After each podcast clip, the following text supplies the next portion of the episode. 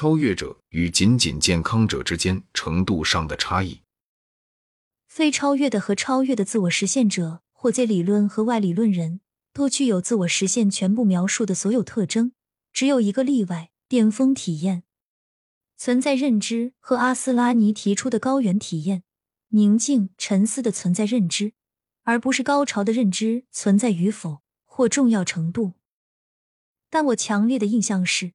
非超越的自我实现者没有以下特征，或者比超越者更少。第一，对于超越者来说，巅峰体验和高原体验是他们生命中最重要的事情，是生命的高点，是生命的验证者，是生命中最宝贵的方面。二，超越者通常自然、不自觉的、轻松的、无意识的说出存在的语言，诗人的语言，神秘主义者的语言，预言家的语言，笃信宗教的人的语言，以及那些生活在柏拉图理念层次。或斯宾诺莎层次的人的语言，在永恒的观念下，因此他们应该更好的理解比喻、修辞、悖论、音乐、艺术、非语言交际等等。这是一个容易检验的命题。三，他们的感知是单向的，对于世俗中的神圣，或者他们看到所有事物的神圣性，同时他们也在实际的日常的层面上看到他们。他们可以随心所欲的神圣化一切，以永恒的角度感知。这个能力是在缺失领域内进行好的现实测试的补充，而不是相互排斥的。无特性的禅意就很好的描述了这一点。四，他们更自觉、更有意识的受到超越性动机的激励，存在的价值，或者是存在本身，都被视为事实和价值。例如。完美、真理、美丽、善良、团结、二分超越、存在、娱乐等是他们的主要或最重要的动机。第五，不知出于什么原因，他们似乎认识彼此，几乎立刻就亲密起来，甚至一开始就相互理解了。六，他们对美更敏感，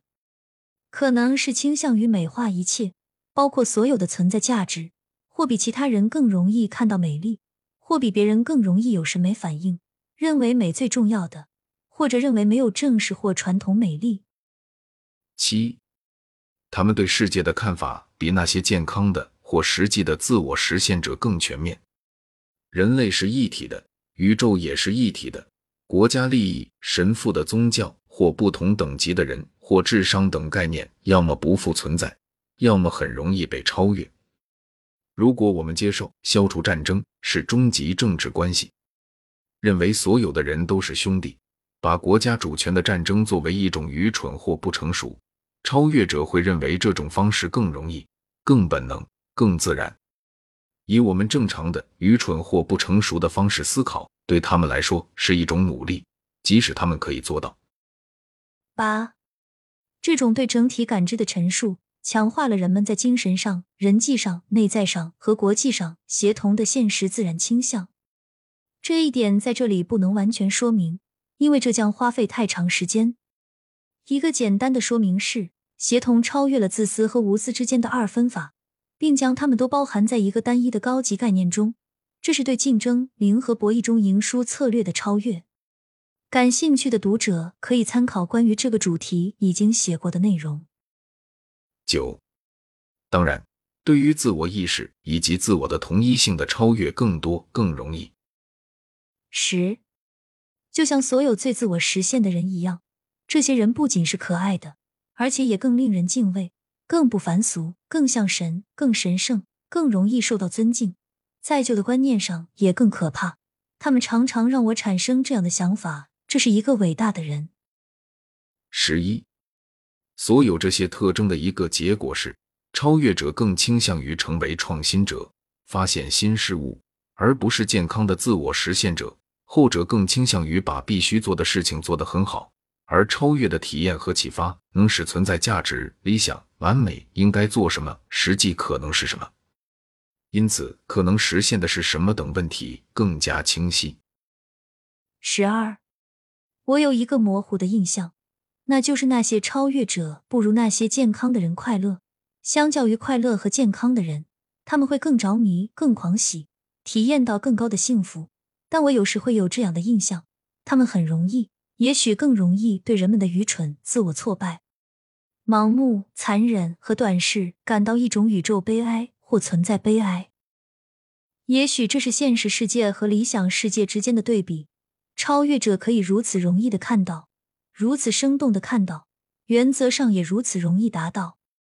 也许这是这些人必须付出的代价，因为他们可以直接看到世界之美，看到人性中神圣的可能性，看到人类不需要那么多的邪恶，看到一个美好世界似乎显而易见的需要，如一个世界政府协同社会机构教授人类变得更善良。而不是智商更高或更适合某些原子论的专业性工作等。任何超越者都可以坐下来，在五分钟内编写一个实现和平、友谊和幸福的秘方，一个绝对实用的范围内完全可以实现的方法。然而，他看到这一切还没有完成或者正在进行的地方节奏过于缓慢，大屠杀可能会先到一步。难怪他会悲伤、愤怒或不耐烦。但是同时，从长期来看，他也是乐观的。十三，关于精英主义的深层冲突是在任何自我实现的教条中所固有的。毕竟，当进行比较时，他们是更优秀的人，超越者比仅仅健康的自我实现者更容易解决问题，或者至少是管理。这之所以成为可能，是因为他们可以更容易的同时生活在缺失和存在领域。他们可以更容易的将每个人神圣化，这意味着他们可以更容易的调和缺失世界中某种形式的现实检验比较和精英主义的绝对必要性。你必须挑选一个好的木匠来做这项工作，而不是一个差劲的木匠。你必须把罪犯和警察、病人和医生、诚实的人和虚伪的人、聪明的人和愚蠢的人加以区别。另一方面，也要考虑每个人无限平等和无可比拟的神圣性。从经验和必要的角度来看，卡尔·罗杰斯谈到了无条件积极关注，这是有效心理治疗的先验必要条件。我们的法律禁止残忍而异常的惩罚，即无论一个人犯了什么罪，他都必须受到尊重，他的尊严不能被减到某一点以下。严肃的有神论者会说，每个人都是上帝的孩子。每一个人，甚至每一种有生命的东西，甚至是美丽无生命东西的神圣性，是如此容易和直接的被每一个超越者在现实中感知到，以至于他一刻也不会忘记它，与他对缺失领域的高度卓越的现实测试相融合。他可以是神一般的惩罚者、比较者、不带轻蔑的人，以及从不利用弱点、愚蠢或无能的人。即使他现实的重新定义了缺失世界中这些可分级的品质。关于这个悖论，我发现对自己有用的是，优越的超越性自我实现者对待事实上低下者总是如同兄弟或是家庭成员，让他们必须得到爱和关心，不管他们做了什么，都是一个家庭的成员。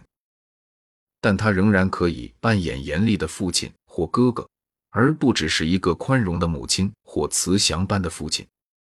这种惩罚与神的超限之爱是相当相称的。从一个超然的观点来看，很容易看出，即使是为了犯错者自身的利益，也要去惩罚他、挫败他。说不这样做，可能比现在满足他或取悦他更好。